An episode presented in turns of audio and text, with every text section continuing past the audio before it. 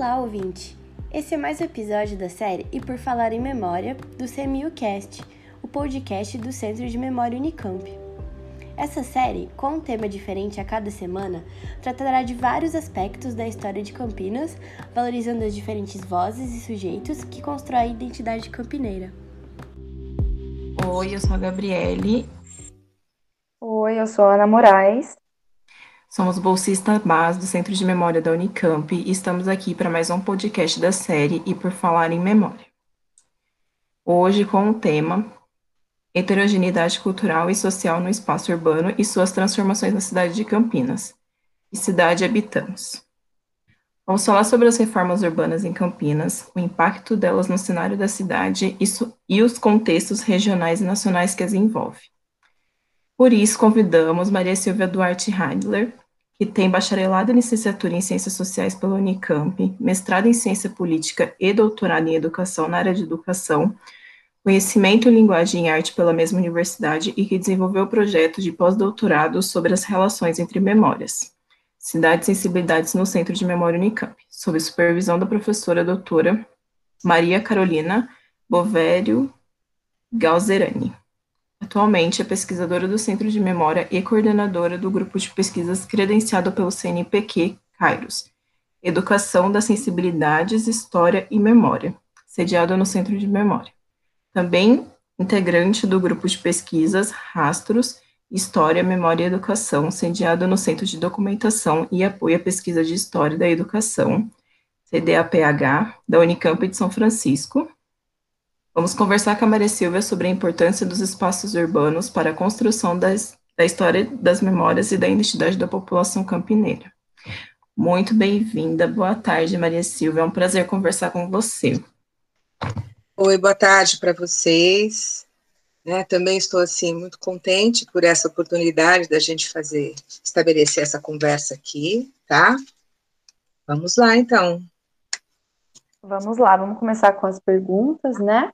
Maria Silvia, é, no espaço das cidades, como as reformas são idealizadas e quais são geralmente os seus objetivos? Então, para a gente uh, falar sobre reformas, né, reformas urbanas, que, em geral, que objetivos elas têm, como que elas são idealizadas, fica complicado a gente responder de uma forma geral e com uma explicação única a respeito disso, né? É preciso verificar quais reformas, o que, que elas propõem, por quê, quem que está propondo esse tipo de reforma, é o poder público, é um grupo específico da sociedade que pressiona o poder público, enfim, né? Tem uma série de questões que envolvem a gente pensar sobre reformas. Então, um exemplo, né? As reformas urbanas em Paris na década de 1860, né? Uh, a gente percebe várias intenções presentes naquele programa de reformas, né? Foram programas de reformas assim bastante importantes que causaram muito impacto e que acabaram inspirando várias outras reformas urbanas em vários lugares da Europa, inclusive no Brasil, como a do Rio de Janeiro no início do século XX, né?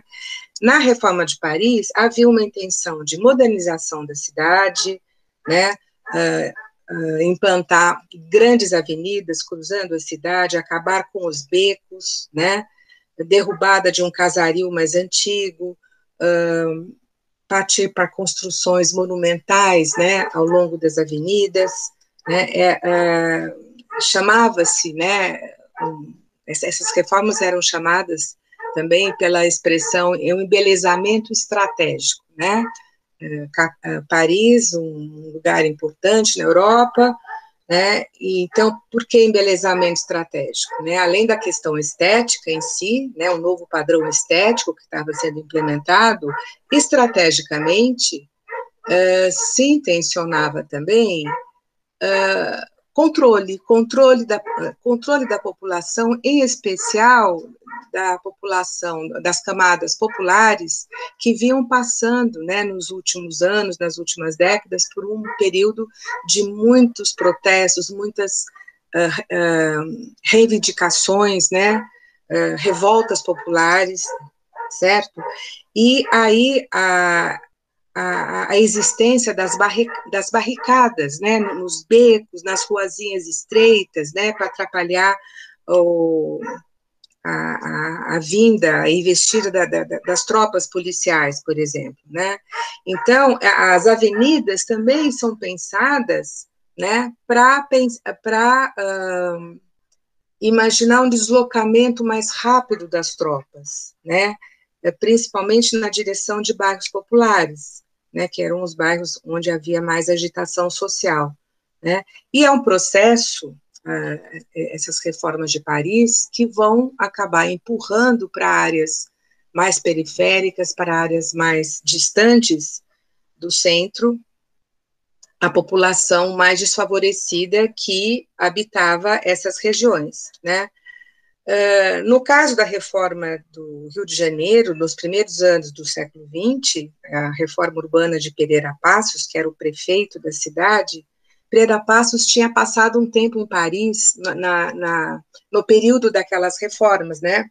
Então ele já era informado, já tinha presenciado, vivenciado algo daquele programa de reformas.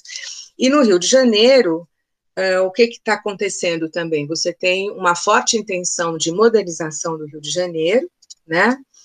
Uh, também derrubadas dos cortiços das áreas centrais, deslocamento da população para áreas mais distantes, né, para os morros, por exemplo, cariocas, certo?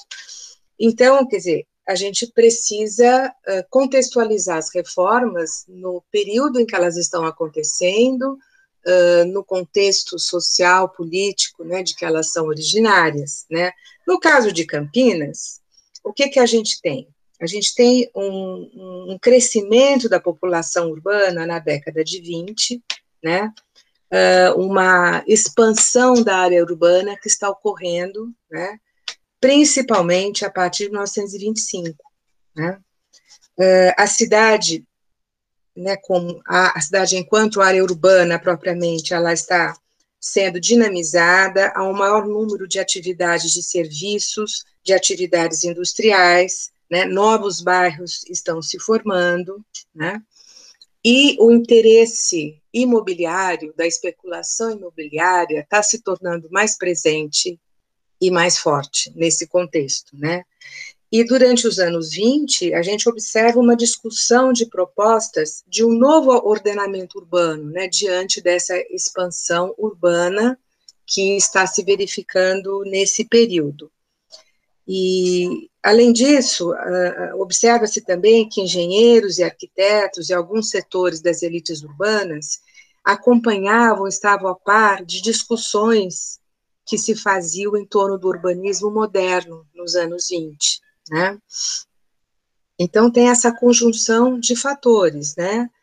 E ocorrem palestras, né, que para tentar motivar, não só para ampliar a discussão, para tentar motivar a, a opinião pública, né?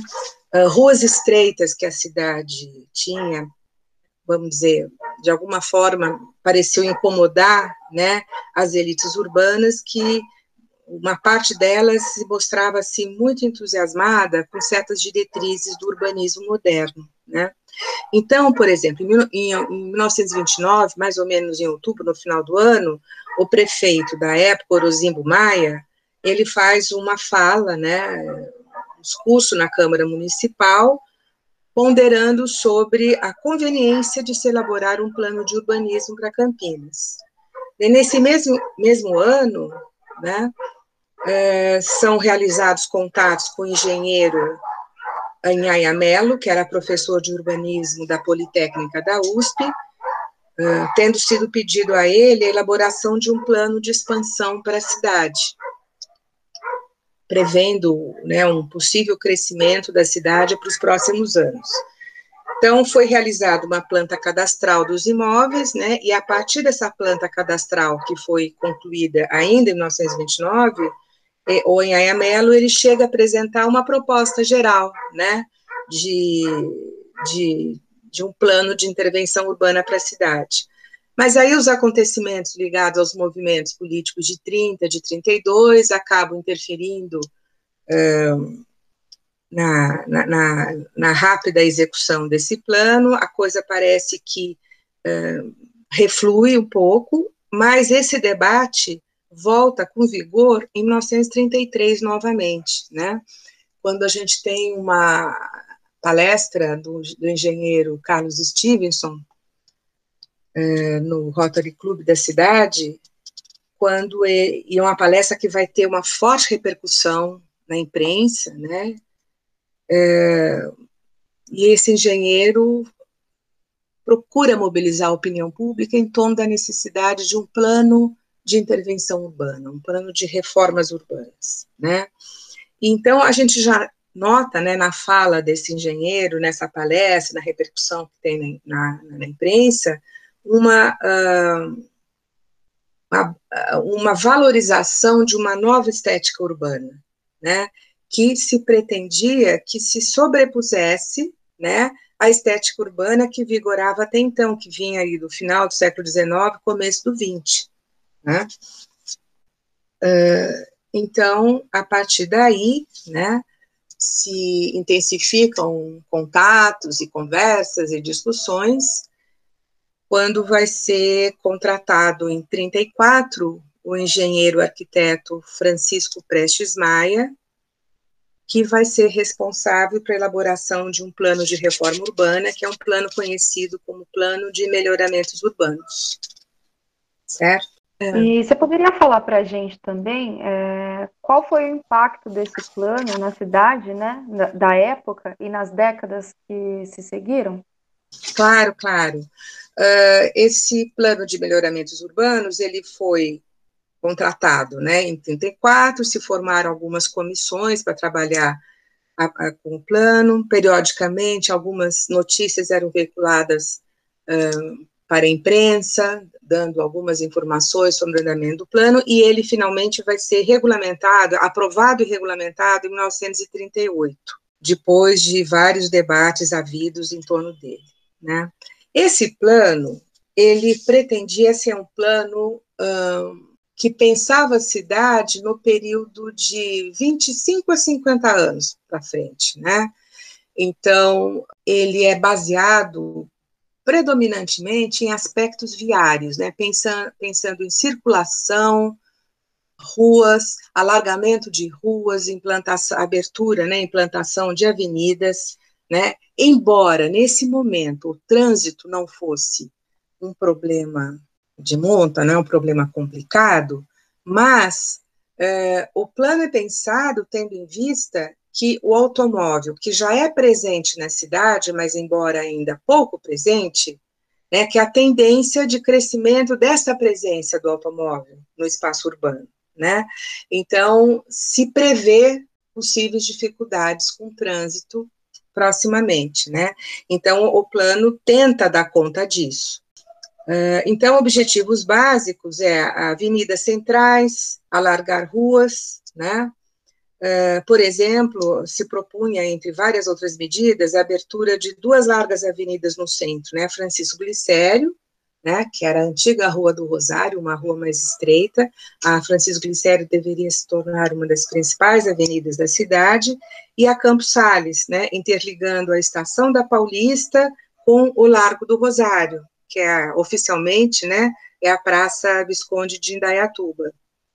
Então, as obras de alargamento das ruas centrais se iniciam lentamente a partir de 38. É, provavelmente problemas ligados a fornecimento de materiais, as dificuldades advindas do período de guerra, né, de 39 a 45, fazem com que a, a, execução do plano seja feita muito vagarosamente nesses anos né, iniciais. É, em 39, a gente já tem a demolição de um quarteirão praticamente inteiro no centro da cidade, é quando o Palácio da Justiça vai ser construído, né, o fórum, né, que fica ali uh, em frente, né, praticamente do, do Lago do Rosário. Caixa Econômica Estadual vai ser construída também, a nova sede do Centro de Ciências, Letras e Artes, o Centro de Saúde, o Correios, né? Então, são construções que vão sendo feitas, né? Uma outra linguagem estética, né? Que vai se afirmando, né? Linhas mais retas, mais geométricas, fachadas mais racionais, sem ornamentos, né? Próximas de uma visão, assim, vamos dizer, uh, mais técnica, mais objetiva, né? Com o fim da guerra e a redemocratização do país, é, Campinas vai vivenciar um alargamento da sua área urbana, né, e um, e um crescimento considerável da atividade imobiliária, né. Uh, a área uh, de expansão, né, para vocês terem uma ideia, se entre 45 e 54, tem uns dados aqui, você tem uma área de 16 milhões 246 mil metros quadrados de área urbana, em 45, ela pula para 52 bilhões 921 mil metros quadrados e 54, né? Como aponta os, apontam os estudos da Rosana Benninger e do Carpinteiro, que são estudos referenciais clássicos, né, para esse período aí. E então vocês imaginam o, como isso é atrativo para a especulação imobiliária, para a possibilidade, né, que isso abre, né, com essa expansão urbana de novas construções, novos empreendimentos aí pelo país. Então, a partir da década de 50, uh, principalmente a partir da segunda metade, quando a gente tem na prefeitura o Rui Novaes, né, essas propostas de modernização do plano de melhoramentos urbanos, elas vão ser mais intensificadas, né, e aí, concretamente, que impacto isso tem? Na verdade, você tem uma intensificação do processo de demolições, né, de casarões, dos antigos sobrados, né, que, uh, que existiam inúmeros deles, né, na, na, nas áreas centrais da cidade, são demolidos, em seu lugar vão sendo construídos uh, edifícios, né, mais altos, então é um, é um período também que você tem, né, demolições várias, e, e é um o período de uh, avanço né, da verticalização da área central da cidade. Né? E nesse processo, a gente tem alguns casos, vamos dizer, de certa forma, traumáticos. Né? Em 56, você tem a, a gente tem a demolição da Igreja do Rosário, uma igreja lá do, construída no início do século XIX, que tinha uma importância simbólica bastante significativa para uma boa parcela da população, ela é demolida e para garantir o alargamento da Francisco Glicério. São feitos alguns laudos, alguns estudos, né? Alguns estudos apontam a necessidade de demolição, outros já concluem que ela precisaria de reformas, mas não seria necessária demolição. Mas, enfim, os interesses assentados na prefeitura estão mais favoráveis à demolição para dar ensejo a essa a maior, uma, maior rapidez na, na, na modernização uh, da área central da cidade. Então, a igreja é derrubada, e na década seguinte, em 65, a gente tem a demolição do Teatro Municipal, né, que se localizava atrás da catedral. Uh, então, vamos dizer, essas modificações todas, elas vão operando uma transformação radical da paisagem urbana, né? E não só da paisagem observada, mas também da, das várias maneiras com que muitas pessoas se relacionam com lugares da cidade, né?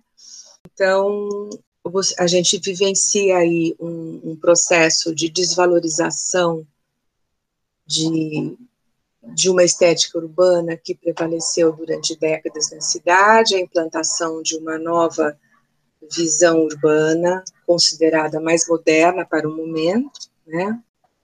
E com deslocamentos, né, de parcelas da população para áreas mais distantes, porque as derrubadas, os casarões que estão sendo derrubados, algumas, é, não só casarões, mas também casas menores, vamos dizer, mais simples, que, que estão nos quarteirões assinalados para passar a avenida ou alargar a rua, né, a população que aí reside também vai ser deslocada para outras áreas. Sim, sim, ficou muito claro. E eu queria tá. perguntar agora é, se o aumento dessa malha urbana, né, da, da especulação imobiliária, é, aliás, com o aumento, né, teve também um aumento das indústrias aqui na região, né? E aí também com isso é, chega a indústria automobilística. É, como que essa indústria automobilística influencia nesses processos de mudanças socioculturais aqui na cidade de Campinas?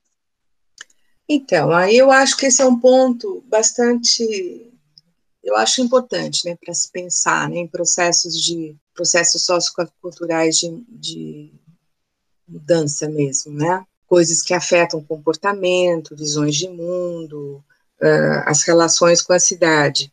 O, automóvel, ele está presente na cidade nos anos 10 do século 20, década de 20 a gente tem um aumento do número de automóveis, mas quando eu falo em aumento, né, é, eles estão mais presentes nas ruas, mas óbvio que é um aumento assim muito diferente de quando a gente fala do aumento dos automóveis circulando na década de 60 e 70 do século 20, né? Mas eles estão se fazendo mais presentes. Só que é, os, o ritmo urbano, vamos dizer, é dado principalmente pelo ritmo dos bondes elétricos, né? Que é o transporte coletivo predominante na cidade. E os automóveis, eles são em número reduzido, são, são bastante caros, né? São poucas famílias que possuem um automóvel, né? Uh, embora com o tempo isso aí vá, vá, vá crescendo, mas é um bem de consumo bastante caro ainda, né? Então, o que predomina na cidade em termos de mobilidade, de transporte das pessoas, é o bonde. Tem algumas situações que eu acho que são interessantes da gente pensar. Então, por exemplo, quando as pessoas andam de bonde, elas andam de bonde para ir para o trabalho, para ir fazer compras, para passear, para uma série de coisas, para marcar encontro com o namorado, né? Enfim, né? É, o bonde tem uma característica muito interessante quando a gente pensa na relação das pessoas com o espaço da cidade. O bonde é aberto, né? E no banco cabem, em cada banco, pelo menos cinco pessoas cabem, né? Enfim. Ou seja, você tem uma certa situação de uma certa convivência, entre aspas, né? Claro que é uma convivência durante o período do trajeto que a pessoa está fazendo com o bonde. De alguma forma, você entra em contato com uma certa diversidade de pessoas que estão tomando o bonde para ir a algum lugar ou fazer alguma coisa. E o bonde é aberto e, pelo ritmo dele mais vagaroso, ele te permite também observar um pouco da cidade enquanto você está no bonde. Ah, eu, eu, eu, ressalto esse aspecto para quando você pensa cada vez mais o automóvel tomando conta das ruas, o que, que o automóvel faz? Ele é um transporte mais individual. Ele, uh, ele é mais a, a própria velocidade, a maior rapidez do automóvel, ela quebra um pouco essa possibilidade de uma observação mais vagarosa das ruas, das vitrines das lojas que as pessoas fazem pelo bonde, olhando as, as pessoas que estão caminhando nas ruas, observando as árvores, seja lá o que for, né? O automóvel, né, te predispõe a estar de passagem pelas ruas. Então, eu, eu gostaria de assinalar isso, porque eu, eu acho que dá para a gente pensar que isso implica, uh, em termos de mobilidade de pessoas e mercadorias, né? O automóvel permite uma mobilidade maior, uma maior rapidez, uma maior mais eficiência, mas ao custo também, vamos dizer, uma postura que eu acho que a postura, né, um comportamento urbano que acaba se desenvolvendo de maior ligeireza no trato com a cidade. Né? Você passa pelas ruas, e principalmente quando você está transitando pelas, pela, por avenidas, você está de passagem, você está deslocando de um lugar para outro, né? Você não está uh, necessariamente, ao ir de um lugar para outro, também se detendo na observação de alguns lugares ou de pessoas durante esse trajeto, né? Em geral, acho que dá para dizer que há um certo enfraquecimento dos vínculos das pessoas com diversos lugares da cidade. Eu acho que que essa é uma questão cultural, né, que está relacionada aí com, com a presença mais intensa, né, do, do automóvel no espaço urbano. E no caso de Campinas, essa presença maior, ela vai ocorrendo nos anos 60, né, a, nos anos 50 também a gente tem, mas nos anos 60, isso aí, a gente pode dizer que a, que a cidade do automóvel, de, de certa forma, ela se impôs, né? Então, o ritmo, houve uma alteração dos ritmos urbanos, né? E aí, claro que isso tem a ver com, com políticas uh, desenvolvimentistas, né, dos anos 50, o período do, do governo Juscelino Kubitschek, que é, com, com, as propostas né, de desenvolvimento acelerado, desenvolver o país 50 anos em cinco, favorece a entrada de multinacionais e, inclusive, da indústria automobilística, das grandes montadoras, né? Então, você tem no país cada vez mais interesses das grandes montadoras de automóveis em que uh, os automóveis sejam cada vez mais utilizados, né? Então, não é à toa que a gente tem nesse período uma opção pela rodovia, não, não há mais a opção, né, prioritária pelo transporte ferroviário. Isso tem a ver com a pressão da indústria automobilística. Eu acho que dá para dizer, uma coisa que no meu trabalho de pesquisa eu chego a fazer considerações em torno disso, que com essa aceleração dos ritmos da vida urbana, você você assiste a um impulsionamento né, de formas diversas de individualismo urbano, que eu acho que isso foi favorecido pela entrada em cena né, dos automóveis. Logo após a chegada né, dessas indústrias automobilísticas, é, na verdade, na, na, década seguinte, né, em meados da década de 60, aconteceu a ditadura militar é, aqui no Brasil. Né? De qual forma o contexto da ditadura militar gerou efeitos nos espaços urbanos da cidade, em particular né, da cidade de Campinas.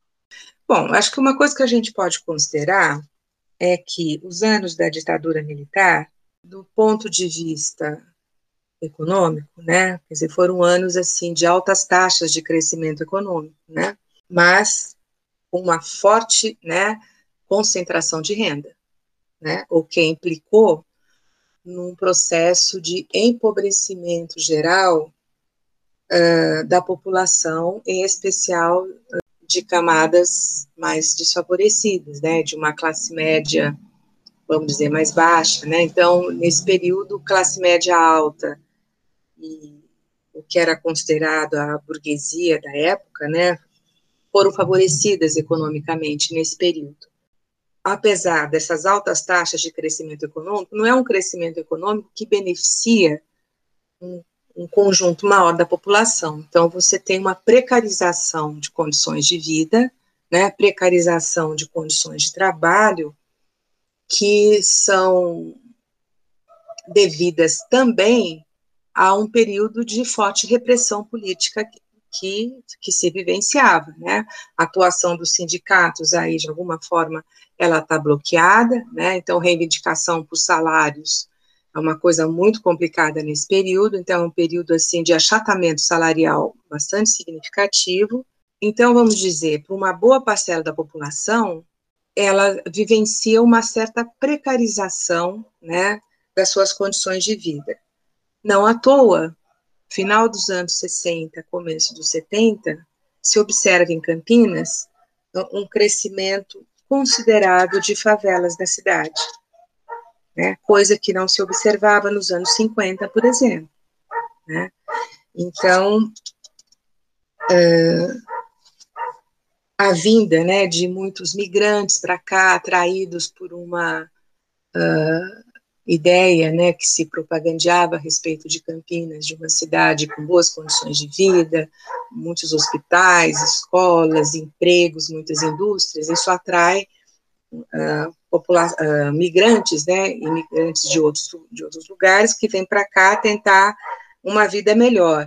Só que isso uh, não é possível para todo mundo, né? Então, a questão das moradias, né, a questão da falta de moradias adequadas é um, é um problema social sério em Campinas, né? E o crescimento das favelas é um sintoma disso certo?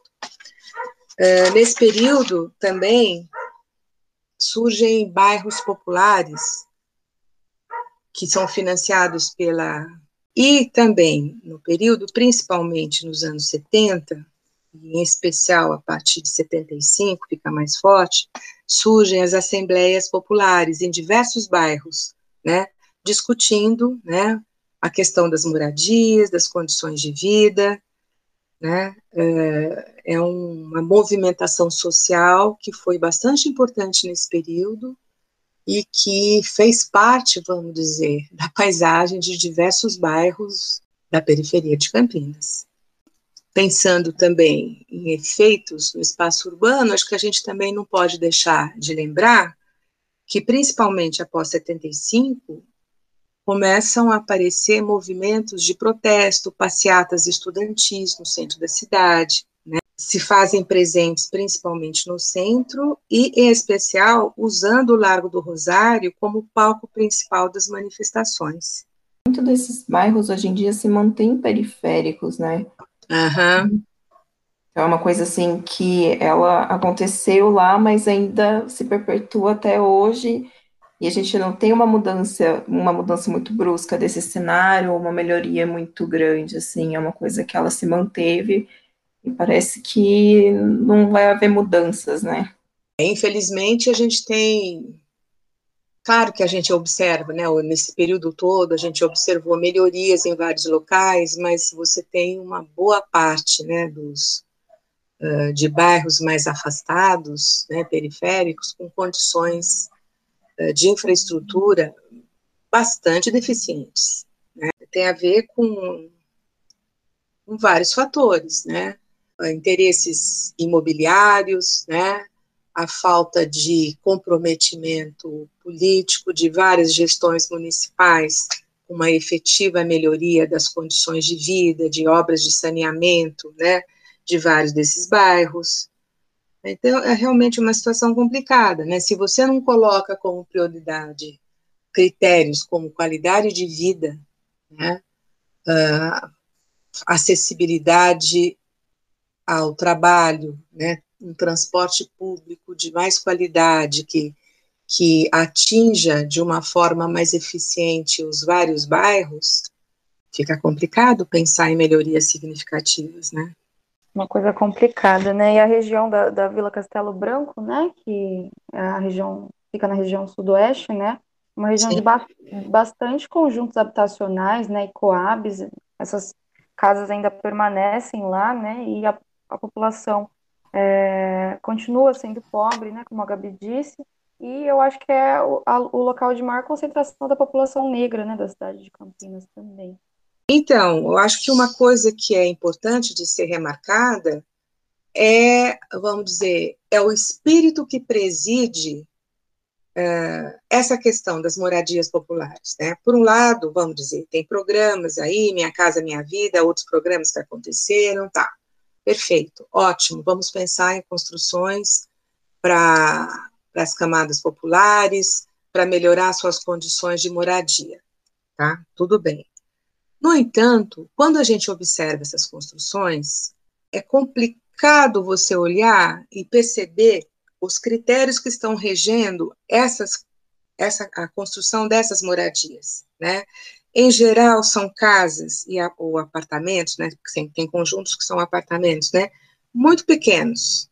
Em geral, as construtoras estão pensando, acho que a gente pode dizer isso sem problemas, em rentabilidade acima de tudo. Né? Quantas moradias são possíveis de serem construídas naquele terreno, naquele espaço que é designado para isso? Né? Então, a questão de, de construir mais com custo mais baixo é que, em geral, impera. E aí a gente tem problemas sérios de qualidade, né? Construções mal feitas, precárias, mal acabadas, muitas vezes janelas pequenas, então são lugares com deficiência de ventilação. Ou seja, critério de qualidade de vida é um critério que parece estar ausente de boa parte desses programas de construção de moradias populares. Né? Outra questão que eu acho que precisaria ser melhor pensada e equacionada é que várias dessas construções, elas se localizam em bairros bastante distantes de áreas mais centrais e melhor guarnecidas de serviços, de uma infraestrutura urbana mais adequada. Então, você tem uma população que quer ter a sua moradia, adquire essa moradia, ou está pagando um plano, né, é, que ele está tá conseguindo pagar, vai morar muito longe, uh, nem sempre esse lugar é, é bem servido por linhas de transporte, às vezes os serviços de água, luz, não estão adequadamente implantados nesses lugares, ou seja, se constrói muitas vezes em lugares mais distantes, sem antes eles terem sido dotados da infraestrutura necessária para garantir uma condição de vida mais adequada para essas populações que estão nesses lugares. Temos ainda muito que caminhar, né, nessas questões. Sim, com certeza, ainda bem que a gente pode tratar disso um pouco aqui, né? É um assunto bastante pertinente mesmo, e a gente é, como moradoras né, das áreas periféricas, eu e Gabi, que estamos aqui, eu é, que moro num conjunto habitacional, percebo isso no meu dia a dia, né? Realmente as construções são bastante precárias, e aí você falando isso me clareia bastante as ideias, assim, me faz pensar é, no meu lugar, assim, né? É, onde eu estou, enfim, é muito legal a gente poder conversar um pouco sobre isso. A partir da, das décadas de 50 e 60, a cidade passa a ter como características a sua mobilidade urbana, né? Aumenta a velocidade, né? Inserção de automóveis na dinâmica diária né, da, da cidade, por exemplo, na cidade de Campinas, é, em um contexto que o símbolo da mobilidade é o movimento e a aceleração. É, nós vemos como isso hoje faz parte da cultura de consumo de massas, né? Como fast foods, drive-thrus, até no supermercado, farmácia, né, e inúmeros outros estabelecimentos. É que essa pressa, né, essa questão da velocidade, ela está tão inerente a nós que a gente prefere, por exemplo, comprar, é, fazer compra, por exemplo, de mercado via internet, passar pelo drive-thru e pegar, por exemplo, né, ou em farmácias. É como isso impactou os espaços da cidade, assim. Eu vou, eu, eu vou voltar um pouco em algumas coisas que eu comentei quando a gente falou a respeito do, de algumas modificações que ocorrem com uh, a mudança de ritmo urbano vinda com a presença mais intensa dos automóveis, né? Tudo bem. Então, eu, eu não vou repetir essa questão dos automóveis, mas eu acho que essa aceleração, né, do ritmo de vida, é, é essa vamos dizer, todas essas facilidades tecnológicas, né, que redundaram em outras possibilidades de compra, né, você compra muito pela internet, você pega coisa no drive no drive-thru, você tem muita entrega via delivery e tudo mais, tá? Uh, vejam, se por um lado, e a gente pode pensar nisso como facilitadores da vida na cidade, né? Por outro lado, isso também uh, te distancia de um contato maior com essa mesma cidade. Né? É, é muito prático fazer compras pela internet, receber as coisas em casa, mas eu não estou indo nos locais, eu não estou conversando com as vendedoras da loja, eu não estou vendo as pessoas na rua que também estão passando, que se enfim, né? Essa questão da convivência uh, de, de uma diversidade de pessoas no espaço público, isso é afetado. Né? Eu acho que isso, uh, para mim, isso é um problema, né? É um problema para se pensar, uh, principalmente quando a gente né, pensa no que a gente tem vivenciado uh, mais recentemente, nos últimos anos, né, o aumento, estou relacionando aqui com coisas como aumento da intolerância, né, aumento de atitudes, uh, ou, ou, pelo menos mais visibilização de atitudes discriminatórias, né, quer dizer, se você passa a ter um modo de vida urbano, onde você tem, uh, uh, junto com a aceleração do ritmo de vida, você também tem uma maior reclusão, vamos dizer. Você está mais em casa, você está né, utilizando a internet, você está uh, partilhando menos esse espaço público de convivência, né? Isto, uh, eu acredito que vá que está indo já, não é que vá acontecer. Eu acho que está indo na direção uh, de, de, de, comportamentos assim, as pessoas se, vamos dizer, se acostumam mais a conviver dentro dos seus espaços mais restritos de convivência, né? Ou se preferir, dentro das suas bolhas, tá? Você acaba não se expondo a, a, uma maior diversidade, seja de opiniões, seja de figuras humanas, de tipos humanos diferenciados, né, de grupos sociais diversificados, a pensar uh, naquilo que não seja de sua exclusiva área de interesse. Eu acho que um dos desafios que a gente tem é pensar em alargar mais a, a compreensão da importância daquilo que é público, do espaço público, né? A vida na cidade é, é tanto mais interessante quanto mais partilha no espaço público houver.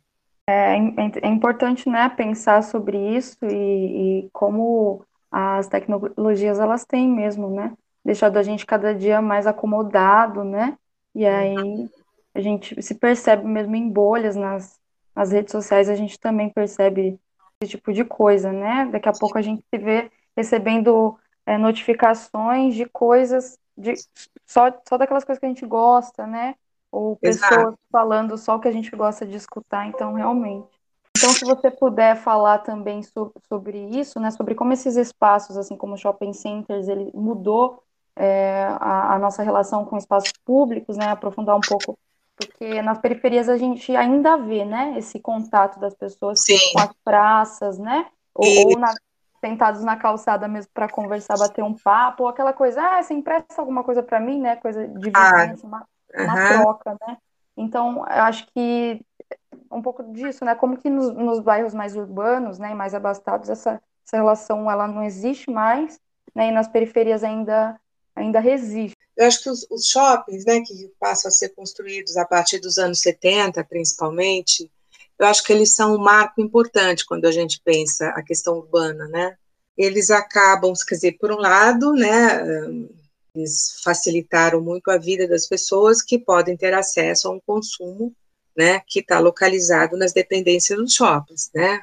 Essa concentração de atividades, né? Você tem no shopping, você tem restaurante, você tem cinema, você tem uh, os bancos, né? As lojas de comércio diversificado, enfim não deixa de ser um facilitador da vida urbana, claro. Por outro lado, eu acho que a gente tem que pensar no processo também de deslocamento das atividades né, que o shopping operou, né, em relação às áreas mais centrais. Né? Então, de alguma forma, a gente vai assistindo, né, nos anos 70, um progressivo esvaziamento da circulação de pessoas à noite no centro da cidade, à noite fica né, mais despovoado, passaram a serem vistos né, áreas centrais como áreas mais perigosas, um tipo de comércio que também passou a ser mais desvalorizado em relação ao comércio uh, que se vê nos shoppings.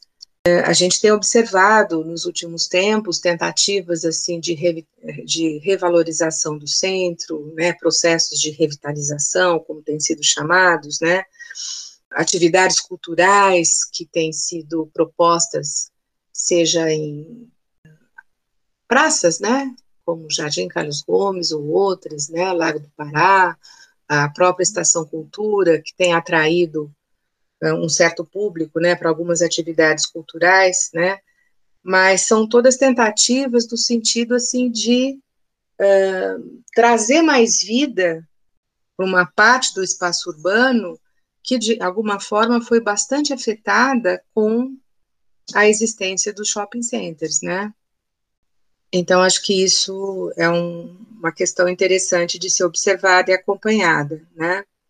Agora, você um pouco repetitiva, né? Uh, os shoppings também, de alguma forma, favorecem aqueles comportamentos que a gente estava comentando, né? Claro, mesmo que você leve em consideração que em vários shoppings você tem um acesso de uma população mais diversificada, né? Uh, dependendo da localização dos shoppings, o, os shoppings também restringem né, o, o contato, a visão do que é a cidade, né, as pessoas que apenas, vamos dizer, vão para o trabalho, casa, trabalho e vai para o shopping e não mais para outros lugares, acabam uh, se distanciando de uma compreensão mais ampliada do que seja a cidade, né, com essas atividades mais concentradas nos shoppings, né. Então, são efeitos, né, que, que foram produzidos aí as transformações urbanas, em especial as que envolvem grandes construções, demandam uma desapropriação de imóveis, né? Você já uhum. comentou isso também com a gente, né? Como o governo municipal e estadual lidou com isso? E qual o impacto social e cultural dessa mudança, né, para o indivíduo e para a cidade? Há algum grupo social específico é, que, que se tornou vítima, né, dessa situação? Ou pode ocorrer em qualquer, em qualquer espaço, assim? Então, uh, pensar né, nas desapropriações que ocorrem né, uh, durante assim, diversas décadas, em, função de grandes reformas, de construções de grandes obras, né, como viadutos, túneis e outras coisas, eu acho que uh, precisaria a gente fazer uma pesquisa mais acurada de como tem ocorrido essas desapropriações, tá? Dito isso, em geral, ocorrem processos de indenização, né? Agora, obviamente que é necessário você fazer um estudo para ver uh, de que forma essas indenizações aconteceram, quanto elas foram justas, adequadas e de que maneira que foi negociado, conversado com as famílias atingidas, o, o que vai acontecer com elas, ou para onde está sendo sugerido que elas se encaminhem. Né? Então, evidentemente que falar em desapropriações, né, no contexto de, de grandes obras ou grandes reformas urbanas, isso, sem dúvida, tem um impacto social e cultural bastante forte, né? Agora, em geral, né, boa parte das, das desapropriações né, atingem grupos sociais mais desfavorecidos, que não puderam ter a opção de não aceitar isso.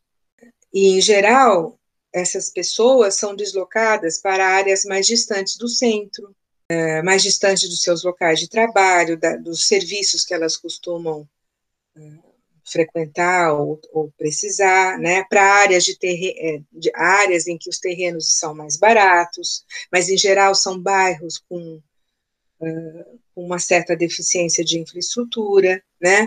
Então todo esse processo, com certeza, provoca impactos na, na rotina dessas pessoas, né? No seu impacto no seu cotidiano, nas suas relações de vizinhança, com relação à cidade, evidentemente, né, que esses processos de modernização, isso aconteceu com as reformas que a gente estava comentando em função do plano de melhoramentos urbanos, né? A gente teve, sim, vários deslocamentos de, da população atingida por aquelas demolições para lugares bem mais distantes da cidade, onde elas puderam uh, conseguir se estabelecer depois disso, né? Agora, de qualquer maneira, gente, precisa um estudo mais profundo sobre essa temática, né? Eu acho que seria bem interessante de ver, diante de alguns casos, né, específicos, como que de fato ocorreu esse processo, né? E aí, como que esse não deixa de ser um drama humano, né? Um drama urbano humano, né? Que se desenrola aí, que implicam em modificações da paisagem urbana em geral, eles têm agradado uma boa parte das elites urbanas, no quadro desses processos de, de desapropriação que atingem áreas da cidade. Lendo o seu artigo, Maria Silvia, é, o artigo Cidade, Memórias e Sensibilidades, pensamos que o viaduto Miguel Vicente Cury é um é. símbolo emblemático né, das transformações urbanas no município. Com certeza. Ele foi inicialmente construído com um parque, né, é, em um símbolo da modernidade, e depois tendo seu espaço de lazer reapropriado né, para uma construção de um terminal. É, você pode falar um pouco mais sobre ele e a relação que ele tem com as dinâmicas econômicas e sociais da cidade? O, o viaduto Miguel Vicente Cury, ele foi uh, construído né, no contexto, no âmbito do plano de melhoramentos urbanos, né, dentro daquele, daquele plano de, de, de, reformas urbanas, de intervenção previsto né, para ser desenvolvido num prazo razoavelmente largo. Né. O viaduto, ele foi objeto né, de, de concurso, né, houve projetos né, que concorreram para a construção, e, e, aí o que ganhou, né, a gente lê na imprensa da época elogios à, à, à proposta, ao, a um certo arrojo né, de engenharia que estava presente na proposta e na construção do viaduto, modernas, né, para o período, né, que, em que ele foi, em que ele foi construído. E ele vai ser construído num período, num, num espaço de tempo muito curto. Uh, em 60 come, começam as obras né, de, de construção, e em janeiro de 63 ele é inaugurado. Né? Se você considerar janeiro de 63, que o ano mal começou, você tem praticamente dois anos e pouco de obra, e uma obra que era considerável, não era qualquer obra que estava sendo realizada ali. E ele vai se transformar no cartão postal da cidade, pelo arrojo da proposta, por um lado, né? E porque no interior do viaduto se, se construiu um jardim, um amplo jardim, né? Que era chamado Lago dos Cisnes, que tinha lo, local para as pessoas andarem, eh, bancos para se sentar, tinha alguns brinquedos, né, para criança para as famílias poderem levar as crianças ali para passar algumas horas brincando. Tinham os cisnes, né, por isso é que ele era chamado de Lago dos Cisnes, né, que ali no, no, no lago, né, que foi uh, construído dentro desse de uma espécie de parque, né? Era um local bastante bonito e assim era super comum em final de semana as famílias irem lá, né, domingo à tarde, no sábado à tarde, passear, passar algumas horas, tirar fotografia perto do lago, perto de, de uma pontezinha que tinha, uh, fotografia que desce para ver os cisnes, enfim. Era um local, assim, que uh, bastante apreciado, né, vamos dizer, pela população, local de passeio, né, além dele servir, evidentemente, para sua, para sua uh, finalidade principal, que era uh, propiciar um escoamento mais racional e eficiente do trânsito na cidade. Ele se localizava né, se, na, numa das entradas da cidade, e que nesse período a gente tem um aumento considerável uh, do fluxo né, de automóveis, caminhões que estão chegando na cidade com mercadorias, então, o, o viaduto está atendendo a necessidade de uma circulação mais rápida, né, de mercadorias e dos automóveis, né? E é claro que isso é sintoma também de uma movimentação maior das diferentes formas de capital que estão circulando em Campinas e região. Uh, e ele distribui o trânsito, porque você tem as alças né, do, do viaduto, elas se ligam com avenidas, né, que circundam áreas centrais da cidade, e escoam, distribui o trânsito para outras áreas, né? É, ele cumpre, vamos dizer, mais ou menos esse, esse objetivo. E, e causou um grande impacto na população do entorno, né? É, população, como a gente estava comentando agora na pergunta anterior, né? População que foi deslocada, é, houve trabalhos, né, da, por parte da prefeitura, com serviço de assistência social, para atendimento às famílias, para ajuda, para encaminhamento para outros locais, né? Houve algumas situações de resistência de pessoas que não queriam sair dali, só saíram quando estava quase que tudo demolido em volta da sua casa, daí ah, não tem outro jeito senão sair de lá mesmo.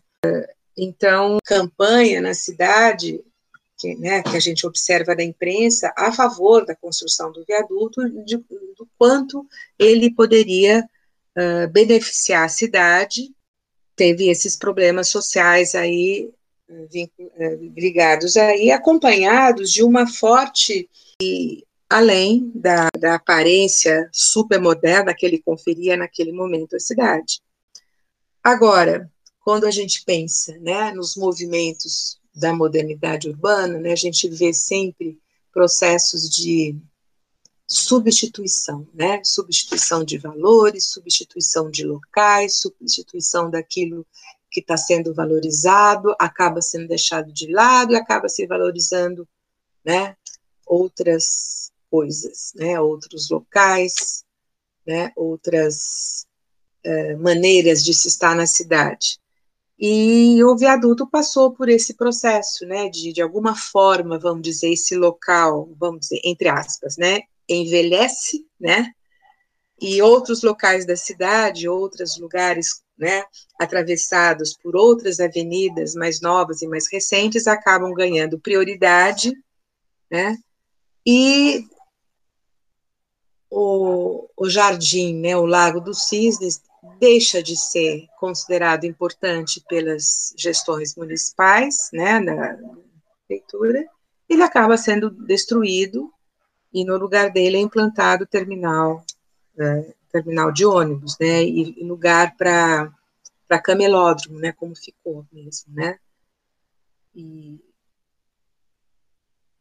então, assim, é, quando coloco, né, uh, processos de substituição e envelhecimento, aí eu estou divagando um pouco né, nesses movimentos mais gerais é, da, da, modernidade contemporânea, né, que em alguns momentos algumas coisas são elevadas a, a um alto grau de valorização, né, depois aquilo decai, é substituído, é esquecido, né, muita gente hoje não tem noção de como já foi aquele local, né, e assim vamos, gente. É, eu quando li, né, o, o seu artigo, saí aqui pela casa mostrando para todo mundo como era antes, né, o, o interior ali, né, do viaduto Miguel Vicente Cury, e todo mundo não acredita que fizeram aquilo. Ia ser tão bom ter esse espaço, né, no, no centro da cidade. Acho que hoje as pessoas dariam mais valor, né, mas naquele eu momento, né, o, é, terminal, né, era... É você não tem forte nesse momento uma discussão. Uh, claro que tinha pessoas preocupadas com isso, mas você não tem forte nesse momento uma discussão sobre importância de se preservar alguns locais, algumas construções, né? Uhum. Alguns monumentos, por exemplo, né? Isso não é não é uma discussão forte na cidade, né? sem dúvida, havia grupos interessados nisso, mas que não eram grupos majoritários, não eram grupos que estavam ocupando posições de poder, né, de, de, de decisão naquilo que estava sendo feito, né. E hoje a gente sente falta de espaços como esses, né? Com certeza, com certeza, poderia ser mais um espaço de lazer a ser frequentado, né? É, não temos mais um cartão postal assim, né, tão belo quanto esse foi, né? Infelizmente, no centro da cidade aqui de Campinas. E deu no que deu. Bom, a gente está chegando na última pergunta aqui, Maria Silva. Tem sido, tá sendo muito legal falar com você. Estou aprendendo bastante e quem tá, vai escutar com certeza também vai aprender bastante. É, é possível perceber um impacto da heterogeneidade e pluralidade dos sujeitos, histórias, vivências nas cidades, levando em consideração é, a pluralidade de memórias na arquitetura? A cidade, aparentemente, é um conjunto de ruas, de praças, né, de alguns parques, as várias construções que ela tem. Só que o que eu acho importante é a gente se dar conta de que a cidade é muito mais do que isso. Quando a gente pensa na dinâmica urbana das relações sociais que acontecem no espaço urbano, essa dinâmica urbana ela tem que ser pensada também uh, no entrelaçamento de relações de poder, de interesses econômicos, sociais diversos, né? Uh, das várias histórias e memórias, né, que fazem parte da configuração do espaço urbano né? Que eu estou querendo dizer, o espaço urbano é configurado não só pela, uh, vamos dizer, pela, pela arquitetura que você tem diante dos olhos, tá? Mas você tem uh, histórias e memórias que estão presentes uh, nos modos de configuração desse espaço urbano também. as construções diversas, todas elas, né? elas são portadoras de memórias, de lembranças, de histórias que aconteceram ali. Elas exibem significados, né? Elas fazem parte de um processo de produção de sentidos para aquela área urbana. Mas também há sentidos sendo produzidos continuamente, para além dos elementos arquitetônicos. Então, quer dizer, quando a gente se imagina andando pelas ruas da cidade, uh, as pessoas que moram, né, que habitam essa cidade, esses lugares, uh, muitas vezes essas ruas têm significados particulares, especiais para elas. Aconteceu alguma coisa, né? Algum encontro significativo, ou até alguma tragédia que ela vivenciou naquele lugar, naquela esquina, sei lá, né? É, então, seja, você tem uma multiplicidade de sentidos que estão presentes no espaço urbano e que são vivenciados pelas diferentes pessoas que habitam esse espaço urbano.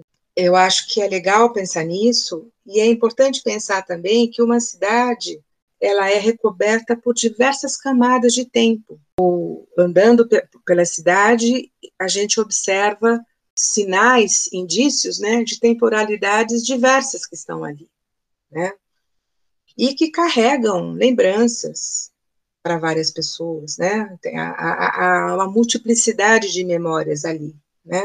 Então, quando você me pergunta como que isso impacta né, na, na, na arquitetura urbana, eu acho que, por um lado, é, é importante você ter um olhar atento para a diversidade, vamos pensando em arquitetura, existe uma diversidade arquitetônica na cidade, acho que é importante pensar nisso, mas não apenas como paredes, né, paredes de tijolos, como alvenarias ali na tua frente, né?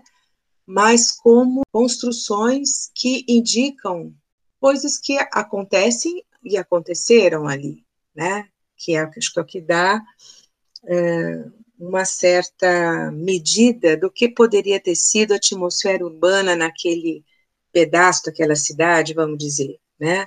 Agora, falando dessas coisas todas que eu estou divagando aí a respeito, eu acho que isso chega próximo da temática do patrimônio cultural de uma cidade. Quando a gente fala numa variedade de memórias, numa multiplicidade de memórias que existe nessa cidade, eu acho que é importante a gente pensar, quer dizer, que sinais essa cidade tem, que ela carrega, que ela porta, que dão a entender para o seu habitante dessa, é, a respeito dessa diversidade de memórias. Porque aí a gente pode entrar na discussão, né? Tem memórias que estão invisibilizadas, que pouco aparecem, algumas que foram literalmente apagadas. Você vai saber se alguém te contar algo a respeito. Grupos sociais ou determinados personagens urbanos que foram bastante valorizados, quando a gente pensa numa memória social dessa cidade. Nós temos alguns monumentos, temos algum, algumas construções, alguns sobrados, né, né que, que permanecem evocando a.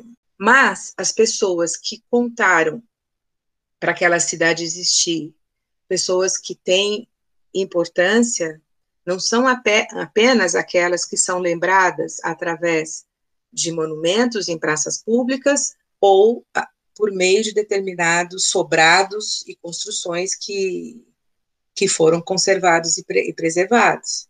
Eu acho que é importante, né, quando a gente está pensando uh, em patrimônio de uma cidade, patrimônio cultural, é pensar cada vez mais na diversidade de sujeitos que essa cidade comporta e que esse patrimônio cultural ele tem que ser visto de forma ampliada, né? De uma forma diversificada também, seja o patrimônio eh, material, né, propriamente arquitetônico, né, como você me pergunta, ou patrimônio cultural que é chamado de imaterial, né, que tem a ver com festividades, com maneiras de viver, de fazer, de produzir coisas, com crenças, enfim nessa variedade aí de. Então, uh, o impacto, né, vamos dizer, ou impactos, né, tem, a gente tem que sempre falar no plural aí. Eu acho que o, o que precisamos ter, ter em conta é ir além daquilo que está oficialmente preservado e destinado a ser observado, né, admirado na cidade, né? E, e a gente ter a preocupação e o olhar atento para se observar indícios outros, né, de uma diversidade de sujeitos, muitos deles referenciados também, né? Então, não sei se eu me alonguei muito, se eu te respondi, se não, me pergunta alguma coisa aí que ficou no ar. Não, respondeu sim. E... Que tem a sua importância na história da cidade e que precisam ser. É, como agora eu, eu, tenho feito parte né, da, da equipe do Centro de Memória, né, como bolsista BAS, eu tenho percebido mesmo que há memórias e, e culturas e grupos que são bem visibilizados, né, e outros é, é, que, que têm seus nomes, né, em monumentos, prédios, ruas, que eu nem sabia que eram pessoas, né, que a gente tem essa coisa de, de, de não olhar lá para trás mesmo, né, não, não querer saber é, muito da nossa história, e isso eu acho que vem do, da precarização do ensino público, né, enfim, é uma outra, um outro, uma outra discussão, mas é, ainda bem que eu pude ter esse contato no centro de memória, é, com esse debate e hoje eu tenho um, outro olhar para a cidade. Hoje eu dou muito mais valor né, para muitas coisas que antes eu não, não dava tanto valor por não ter contato mesmo né, com, com, com esse conhecimento. E acho que essa entrevista aqui que a gente fez com você pode me, me deixar ainda mais curiosa e com muito mais ânimo para conhecer muito mais sobre a nossa cidade, Maria Silvia. Eu agradeço bastante, viu? É, eu queria dizer que, assim como a Ana, né, é, fazer parte da equipe do CMU me ajudou a reconhecer muita coisa, conhecer muita coisa da, da minha própria cidade, né, que eu sou nascida e criada aqui em Campinas, e a gente não tem esse conhecimento, a gente não tem um ensinamento sobre a história da cidade, às vezes a gente, o máximo que a gente conhece é sobre o, o Parque Portugal, né, que é o, a Lagoa do Tacoral, e acho que às vezes isso não, não passa muito disso, né? Mas esse momento aqui foi muito importante. Enquanto você falava, Maria Silva, eu estava aqui pensando, refletindo sobre muitas coisas, é, sobre o quanto, quanto tudo isso afeta né, a população, o quanto a opinião pública pode fazer muita diferença também nesses momentos, né? O quanto é bem essencial a gente, a gente conhecer, a gente saber e, e, e ter essa noção, né, do que a Campinas já foi, o que Campinas é agora, o que talvez pode ser, né, a gente uhum. pode tentar mudar muita coisa ainda. Quem Sim. sabe a gente não consegue fazer novas praças, a gente consegue recuperar algumas coisas. Sem dúvida. É. Seria ótimo. Uhum. É, mas assim, foi ótimo, a gente agradece a sua participação, né, eu falo aqui em nome do grupo, que eu e a Ana estamos representando, até para quem não é da cidade, é, é muito importante ouvir tudo isso, porque às vezes a gente não pensa só da nossa, mas a história, toda cidade tem sua história, né? Toda cidade passaram suas transformações.